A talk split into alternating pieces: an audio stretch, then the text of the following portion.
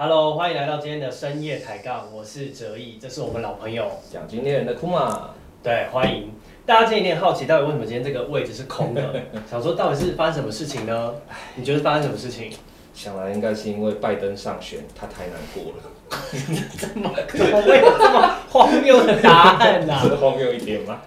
好，那是因为我们今天其实有邀请到一个特别嘉宾，哦他非常适合来讨论我们今天这个议题，哦，真的？非常适合，因为他本身呢就是一个本身是一个歌手，而且他又是创作型歌手，哦而且我跟你讲，他又是一个演员。啊，有演歌双你看演歌双栖，你猜是谁？罗广仲，罗广仲，对，我觉得是徐佳莹。是哦。我们哎，徐佳莹有演戏吗？好像哎有吗？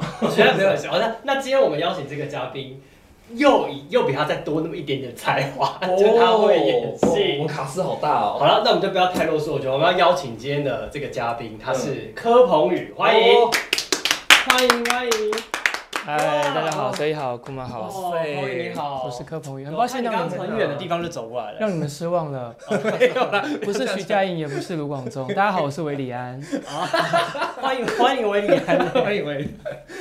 OK，你很会把场面搞得冷，不要这还好吧，样讲啊。剪掉就好啦。哦 OK，嗯，好了，其实就是今天很高兴，真的能够找柯鹏宇来。嗯谢谢，那我们今天要讨论的题目为什么要找柯鹏宇？嗯，所以我们要讨论的事情是说，当你今天如果被公开羞辱的话，你到底要怎么应对这件事情？对嗯。对，那因为彭宇他本身就是在演艺圈呐、他其实已经是算大，就是有有一段经历了历程，嗯所以他一定听过非常多的故事，或者你嗯。本人。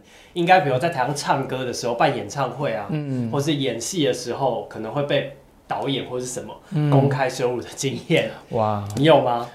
嗯，有哦你有有哎哦，嗯，那你愿意先跟我们聊一聊，就是你你先讲你个人好了，好。之前就是被公开羞辱的状态是什么？因为其实我在家一直在想这个主题，就是羞辱的定义是什么嘛。嗯然后我就有回想到我，因为我是高雄人，哦。然后其实我刚上台北的时候，有一段时间是在驻唱，哦。就是跑遍就是西是餐厅啊，对对对 puff，然后那时候就是呃有很有一阵子很风行驻唱这件事情。对，然后我觉得就是有一个驻唱的餐厅的老板，他。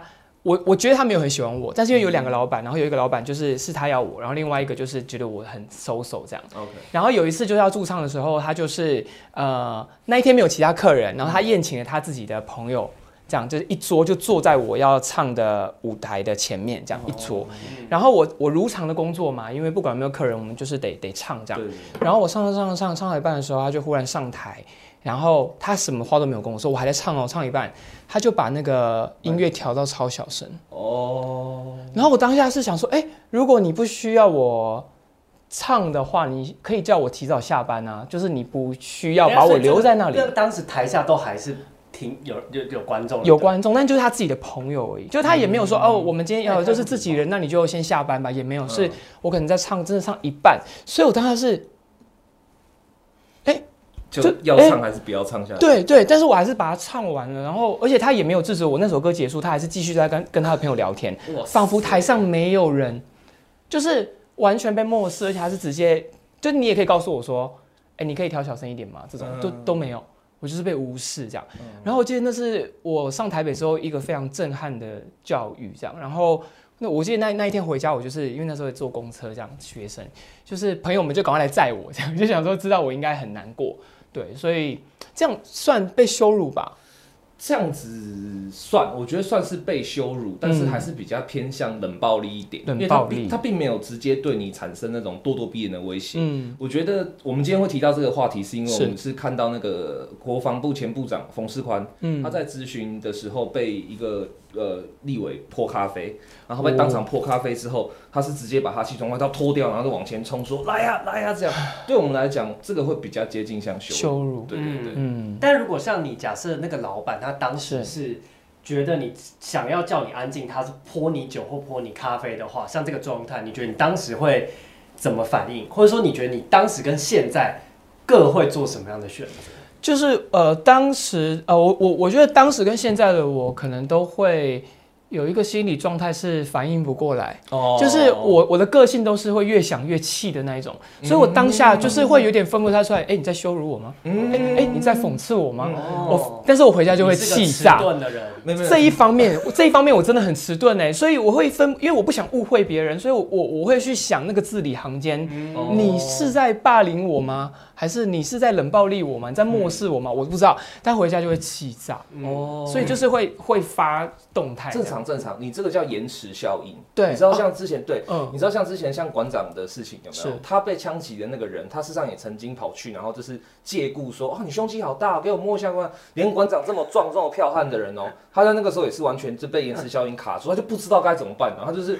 哎、不要这样了，哎、慢点啊，哎慢点。他这也是后来过几天之后，才在那边开直播大骂说，哎、我想起来了，我被性骚扰啊，这样的。其实这个很正常，很多人都会这样子，了。解。我也曾经所以所以你算，你刚听起来你算是一个坏蛮理性，在当下是不会去做决做做选择的，然后你会自己想要消化掉它。嗯，看起来很成熟，但只是心里就是有天人交战，说他在分析他那个话的意思。哦，所以这样，我有时候也会蛮气自己的，因为就是没有办法第一时间马上出来捍卫自己，或者是对对对。去去保护自己这样。嗯，那如果是你的话，你你应该是会选择是怎么是直接跟他杠上，对不对？对，因为如果他已经到了这种泼酒、泼咖啡这种行为的话，我觉得那已经表示说你没有把我当成一个人来尊重，嗯你事实上是已经开始用这种侵犯性的行为 在压迫我。那如果我在这个时候我还示弱，我还就是在那边说。呃，你不要这样子哦，这样子的，或我这样子还算是有反应的。如果我们只是单纯的这样，就是呃呃这样子的话，那种人只会越来越软土生绝，因为他都已经敢做这样的事情了，他没有，他不怕、对啊。嗯，但是万一比如你直接公开的反击，呃，为什么你会觉得他可以真正解决问题？因为有人敢公开羞辱你，第一个一定代表说他根本没有把你放在眼里。对啊，对。第二个就是他相信他自己可能背后有一定的实力跟背后的力量可以支撑他做出这件事情。其实我那搞不好你的反击只会让这件事情就是变本加厉回到你身上而已啊其。实我觉得反击哈，很多时候要有一个清楚的界定，就它不是只说 反击一定要是就是抓住他的领子先蹦一拳再说，不是反击有时候是一个 acting，它是一个表演。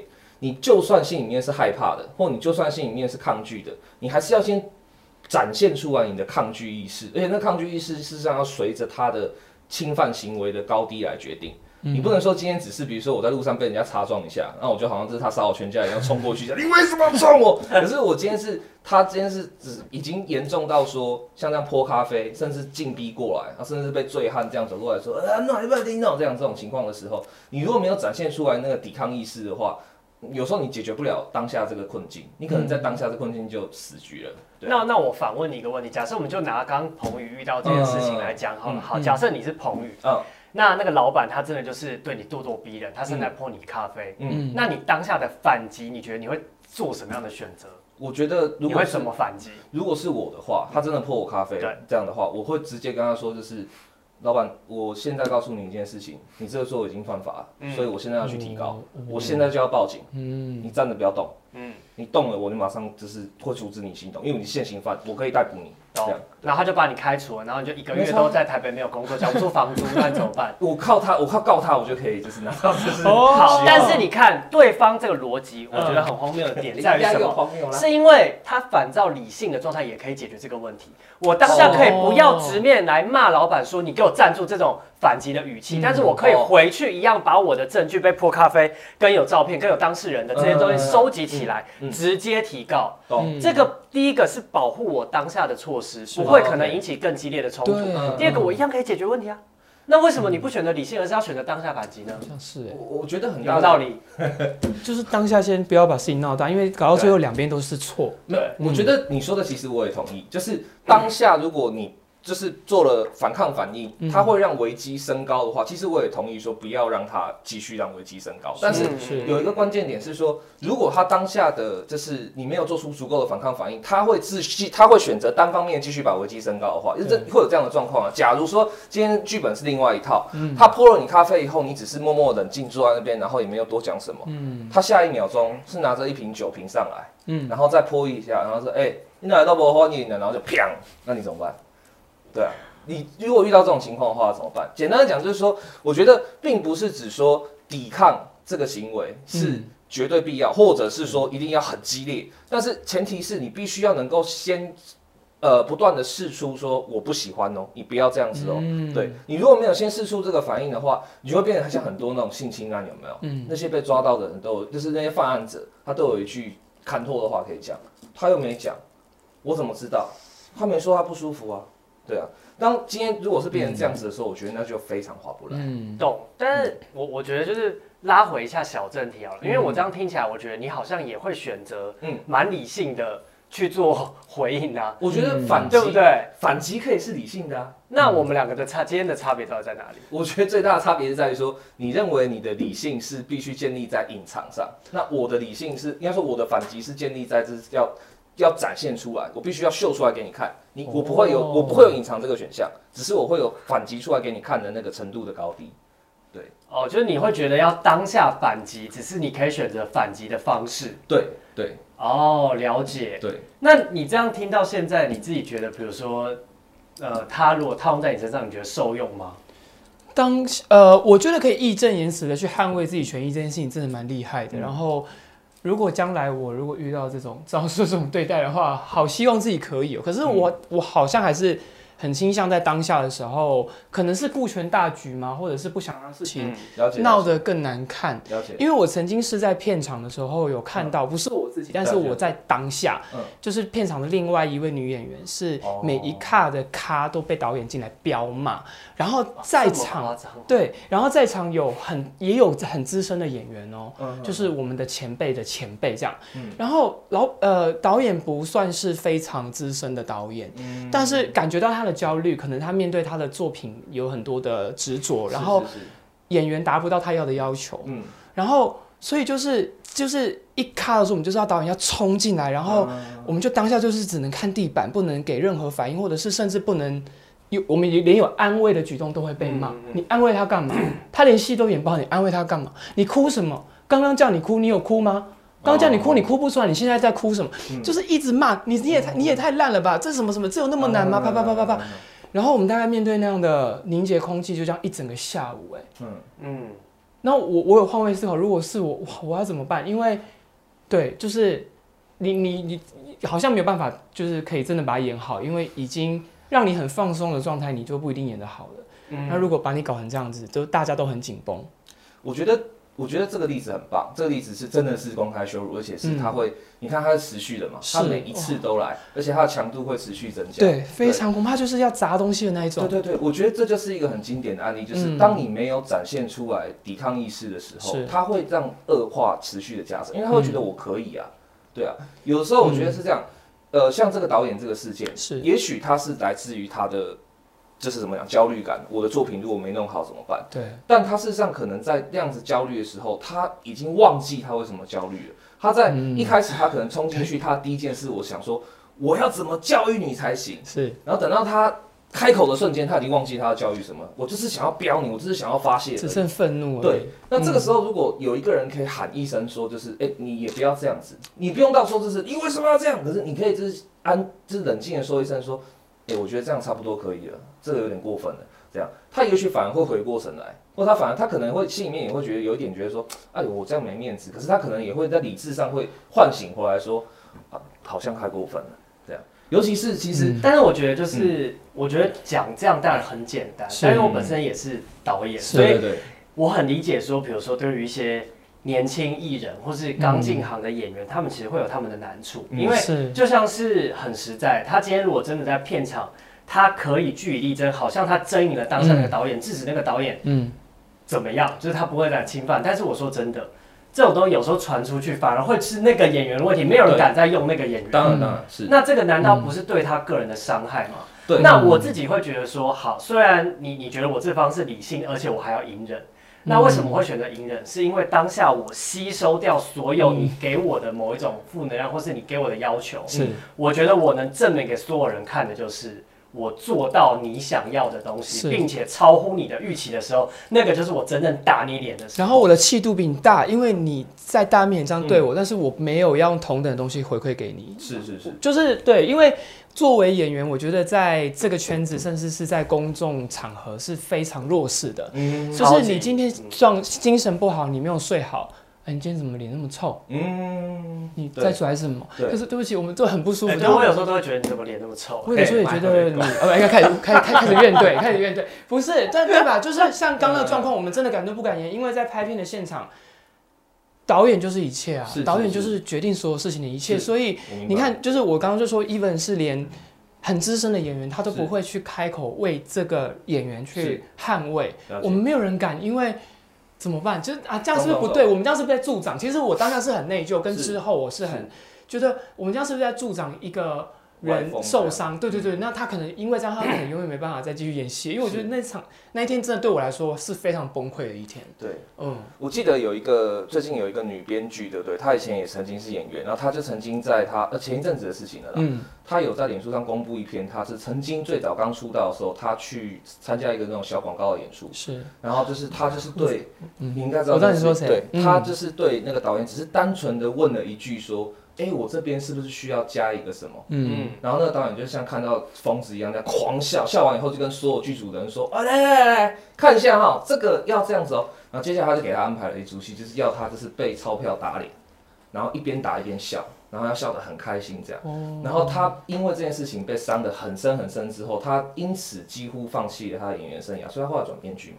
那这样子的一个事件，当然我们不能够说当时在当，呃对对，他有讲到一个很经典的，是那个拿钞票就是被迫要被命令说，你就是对我拿着扇，扇到他笑这样。那个男演员就是有悄悄的在扇这个动作之前对他说了一声对不起，没办法，然后就开始扇。这种行为，这种就是很典型你们讲的嘛，这是一个困局嘛，就对，现实是这样，对，呃，道理是这样，理是这样。嗯对，那你说可不可以隐忍，然后接下来往后走，然后再你看等到变编剧或脱离这个圈子以后，我再一次爆出来，可以啊。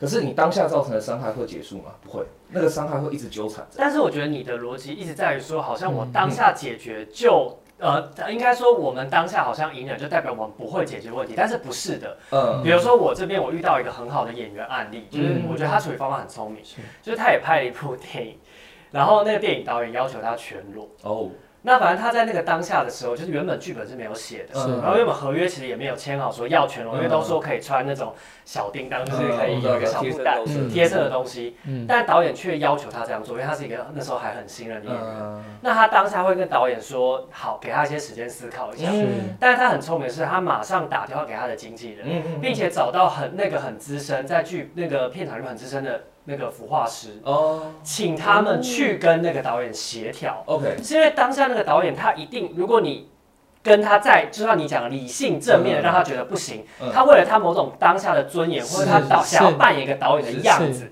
他就说凭什么你这新人，你凭什么说不要？对对对你是导演吗？你懂吗？你懂戏吗？你知道这个圈我才有感觉啊。对，你跟他吵没有意义，对反而你自己破坏了当下，你可能可以找到其他出口的方法。嗯那时候如果比如你先讲，你经纪人来讲，搞不好导演为了捍卫尊严，他也不会再答应了。嗯，但就因为他后来这样的化解，所以那场戏真的就没有拍。了解哦，对，那我觉得这难道不是一个更好的方法吗？我觉得那是一个就不是不解决我。知道，我知道。嗯，我觉得这是一个好方法，但你看哦，这跟我刚刚提的那个就是被钞票三连的事件有一个关键性的不同。嗯钞票三连事件是他在那个时候他是无法求助的，他没有经纪人，他也没有认识书画，他那时候是一个最菜最菜菜到不能再菜的演员。然后就是呃，他是没有协助的情况下，嗯在那样子的情况，我的意思是说，你说的这些都是我觉我觉得 OK 啊，我觉得好方法很好。那可是但是那前提是你有选择。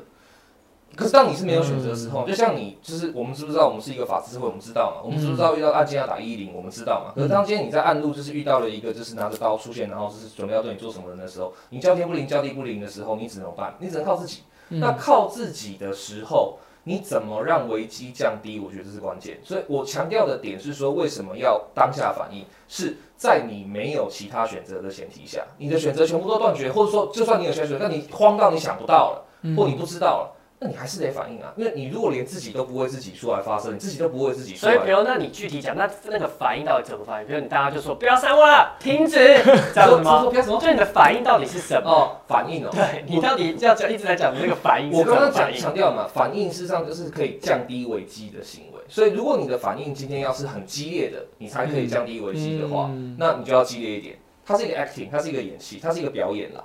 那比如说我今天如果是要我提高过度提高我的反应，反而会提升危机的，我觉得那就不要做。懂。所以并不是只说直接反应或直接反抗，就表示你一定要随时处在一个非常歇斯底里的状态，不是不是。嗯所以你像刚刚你讲的，事实上我在我刚我我的界定里面啊，你刚刚讲那个例子，他当下是跟他讲说，呃，我考虑一下，这样，这个对我来讲也是一种反应，也是一种直接反应。他没有说你只要不是沉默点头说 yes，哦，我觉得都算是一种反应，那那如果像你遇到他刚刚讲这种极端状况，就是其实也没有经纪人可以保护你，嗯，也没有其他资深可以求助，当下就要你做出很无理的要求，你会怎么觉？你会去怎么去做反应呢？我好像就是会照他的要求，天哪，怎么那么委屈？没有，但如果他真的，经纪人的重要性，但应该是说他的他的 point 经纪人在坐在那个前面，我我觉得是不是在讨好他，是真的就是因为做演员，然后如果导演有他认为是对这个戏好的，其实我我我就是尽可能，我觉得合理范围好。嗯我们先讨论正常范围，没有，我要的就是好，你先讲正常，就是会会找到我能够说服自己的理由嘛，因为我觉得导演一定是最清楚知道大家他要什么的嗯的的的人，所以我觉得这是最基本的信任。对，但前提要是就是沟通是顺畅。但像你说，如果真的是，比比如说，其实我也回想到我我有一部戏是被临时加了一个是演员加的，哦，就是那那那场戏是嗯演员忽然加了，跟导演说，我这边我想呼他一个巴掌，呼你吗？嗯，然后啊真呼这样，然后我当下想说，嗯，这要呼吗？这样。然后对，就讲说，哎、要被打的。然后可是因为我就说，我这当下是反应不过来的嘛。嗯然后哦，好好这样。然后 然后所以就被呼，而且因为镜头我们都知道不会只拍一次，就是有一直被呼，但是 Oh 效果是好的。我哦我我没有把它当成例子，所以他提了这个东西，我是蛮感谢他，因为我觉得效果是好的。OK，对，然后他事后也有好好的跟我道歉。哦但我的意思是说，当下你真的很难去判，很难去直接马上判断说这到底是一个合理的要求吗？但我会觉得说，就是今天三巴掌你能接受，代表他还在你底线范围之内。可以。如果今天是要求你当下实战，比如说我就是要你直接床戏，然后裸体直接来，哎你当下怎么反应？那看导演是谁，没有，就是当下怎么反应？对，就是一般的导演，我我如果是这个没有讲啊，比不要说到那边好了。好如果要全就你的裸，底线。如果要全裸，然后正面这样就是全裸嗯的话，我就会说，那我要跟我经纪人说，因为如嗯如果没我我就会啊经纪公司的人一定在，如果没有，那一定是跟我老板说。是。对，因为合约上没有。那如果说说什么说，现在我们全组要等你说什么说因。为如果没有讲，然后这件事情发生了，变成公司会觉得是我的错，哦，我要承担这个错误是真的，所以这是很理性反应的没有没有我觉得是真的，你懂吗？就是我懂。我只会被说活该，你懂吗？我我觉得他刚刚已经讲出来一个最好的解答了，说实话。嗯，就是他的反应是理性的，但他的就是呃抵抗是直接的。我我要的，其实我觉得这是最棒的、哦最棒的、最棒的答案。就是为什么？因为呃，他讲了一个两个很重要的关键字，我觉得一个是你怎么判断这个是不是羞辱。嗯那嗯每个人对羞辱的就是容忍点其实不一样。对，有有的人他可能是觉得说，只要我比如说在公车上，然后我在搭的时候，然后被人家碰了一下，哦，好过分哦。那有的人可能是像他演员的素质非常好，心理素质建立的很完善，他就会觉得说，哦，被三巴掌可能应该是我工作的一环这样。那当他的认知是这样的时候，重点是你没有感觉到我是被刻意羞辱的时候，我觉得这是都不用太 over。那当你，我觉得重点是一个警示，就是你心里面觉得说他超过我的线了，或是他已经太过分的时候，我觉得你要展现出来的抵抗反应，他刚刚讲了一个很棒的的逻辑，就是我不能只替我自己想。你们刚刚其实也讲到嘛，在很多这种过度隐忍的案例里面，它事实上是有可能会助长歪风的，或是它可能会让很多人就觉得说，我就可以啊，怎样，我就导演要选多啊，这样。嗯但事实上，很多时候只是因为他没有被真的制止过，嗯。他没有真的被像很，其实我觉得上次的那个 Me Too 事件有蛮多因此而翻船的美国大导、好莱坞大导，他们的权势够大吧，是。他们的影响力够大是。吧。但是呃，如果我事实上在 Me Too 事件里面，我看到一个非常棒的反思，是在他还是菜鸟的时候，或在他第一次失控的时候，如果有人制止他，他会不会不会走到今天这一步？嗯，对。其实我是同意你刚刚讲的，就是如果今天呃实地的公开羞辱，他是在你当面的，并且有可能对你造成身体上或者像这种被硬性要求某种规定的伤害，嗯你的确可能当下在受不了状态下，需要理性的表达是。你的底线在哪里。对。嗯但我觉得，为什么我今天还是会站在就是理性隐忍，是对于很多像现在在网络上，其实很多人也是会被公开羞辱。嗯，对，因为网络现在其实也变成一个公开的社会舆论的论坛，很多人就会直接骂你是怎么样。嗯。像我觉得我自己就曾经有过类似的经验，就我之前在二零一六年做了一个东西叫做拆，然后那时候做完之后，就有人在网络上面讲说：“天啊，他竟然做了剧场，我好丢脸哦，我不配做剧场人。”他就说他以他自己身为剧场人为耻，嗯。像这种的公开羞辱，嗯。那我当时的选择就是不讲，就是完全都不做任何回应。一方面是我觉得心里面在笑他，就觉得说嗯你在你在公司小剧场是你发明的吗？Excuse me，什么剧场你是西亚人是不是？就是在公元前剧场就是你发明了。嗯另一方面是我觉得我不想要花心力在这种公开羞辱的身上嗯，而且会有人想要用这种方式公开挑战你，对，一定是他希望造成某种舆论的是狂欢。是是是没错是所以为什么你要给他们继续注入养分呢？有时候你理疯狗一直对你狂吠，最好的方法就是忽略它。嗯前提当然是那狗不要真的咬到你。对对 对，对对，就是狗咬你大家揍爆它，但如果狗咬不到你，就让它叫。我因为我我相我还是会相信亲者至亲，是就是身边的人，你不用去跟他解释什么，或是你不用回应这些舆论，他们都还是会相信你。是但至于那些会因为这种舆论公开羞辱你的人，他们就想要远离你，或是害怕你，或想要不跟你再往来的人，嗯那他也是一个很好的筛选方法。是那我们就不要往来就好了，代表你跟我价值观本来就不认同，我嗯干嘛还要再花时间在你身上？这不是更好的筛选方法？是。那我补充一下你的这个结论部分。我个人认为你说的其实百分之九十九点九我都同意，只有一件事情我必须一定要补充，好就是你所说的这种东西，你看很大一部分是建立在你的成熟很、认真。你的成熟度量，还有你的心灵上有足够的坚强，所以你可以选择在那个人说就是哎我以剧场为耻的时候，你是一笑置之。但是有的也没有到一笑，没有那么厉害，是哦难过一下啦。哦，好，难过之后一笑置之，的难笑置之这样。可是就是你你你的笑自己，对你的你的，可是你的这个能力并不是你与生俱来的，所以我要补充的很重要一点就是说，在你还没有建立足够坚强的心智之前，嗯你大可以让自己幼稚一点的去表达。但尤其这个东西，我觉得越早越好。就像你看你你们讲的演员啦，或者是一些入行以后，你有没有注意到一件事情，就是这些都是你工作之后，你入行之后，是你才发现，哦靠，我原来从来不懂得怎么拒绝人，或我靠，我从来从来不懂得遇到这种事情要怎么办。所以这显示的很大一部分是你其实很多时候在我们过去，尤其是台湾的成长环境下，你是长期性的去选择隐忍的。嗯你从来没有学过怎么适当的表达，怎么借由适当的表达去累积坚强的内心。所以我觉得你说的我都同意，可是要累积到你这么坚强的内心跟这么足够成熟的心智的时候，你绝对需要练习。而这个练习就是最好的方式，就是如果你遇到不喜欢的事，如果你遇到你觉得很过分或者亲门踏户的事情，你大可以幼稚一点、简单一点的说不。他认真在跟观众呼吁，对，因为真的，我真的是真真的认真在跟观众呼吁，因为我发现其实有很多我们接触展店人接触蛮多年轻人嘛，事实上有很多年轻人是不知道怎么做这个表达的。嗯嗯，因为嗯，因为刚刚你说的是我们入行出社会之后会学到，就让我想到，其实我在国小的时候也有过类似的东西。是我小我小时候是一个很爱讲话的人，啊然后就是那种不是做第一个就是做最后一个，就是 跟爱讲话的变成三角洲这样。OK，被远隔离的那种国小的时候这样，就是无所不用其极地讲话，嗯跟传纸条。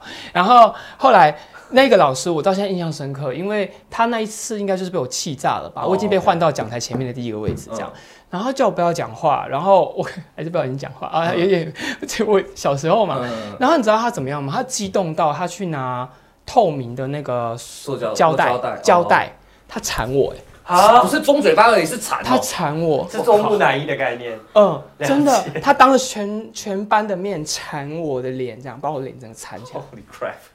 对吧？这个很夸张吧？这个这个会受伤哎然。后他就是一直狂飙泪，我完全没有办法反应。他说我再怎么爱说话，至于要这样对我吗？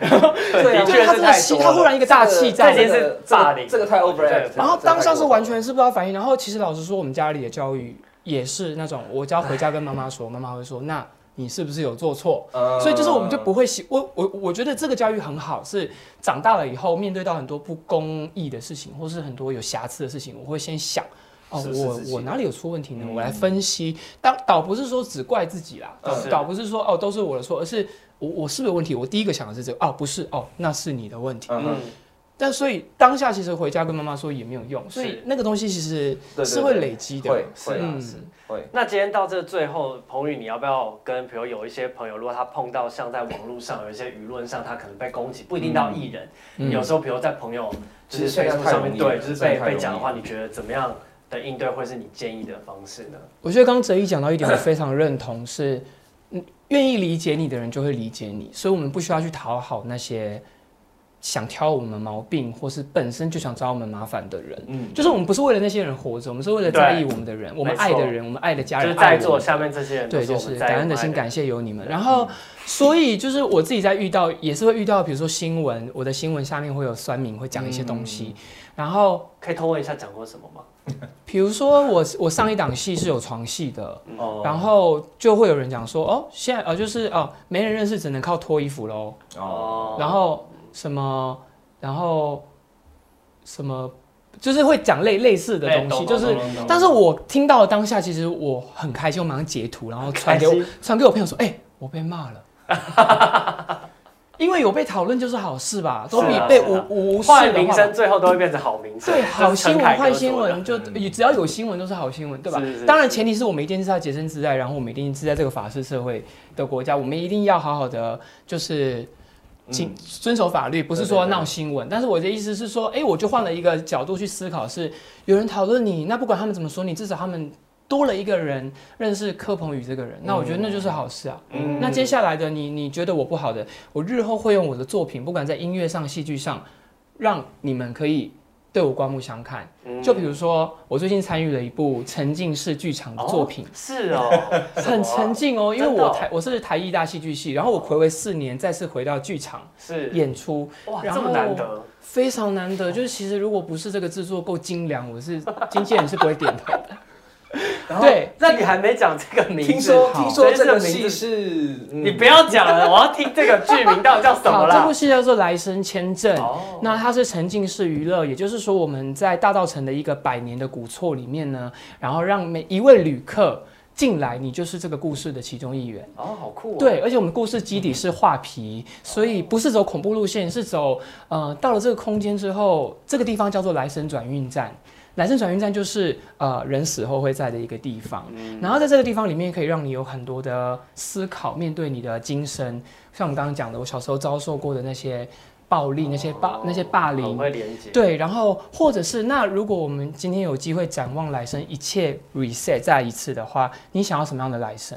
所以我觉得它连接的蛮好的。然后我我作为演员，在目前演出到现在，就是跟所有的观众的这样非常近距离的互动，嗯，我觉得是真的很深刻，也很帮助到我作为创作歌手，其实也写了很多的故事。嗯对，那这部戏叫《来生签证》，其实我们已经十一月六号开始，已经很密集的有演出。那目前十一月的票全部感恩完售。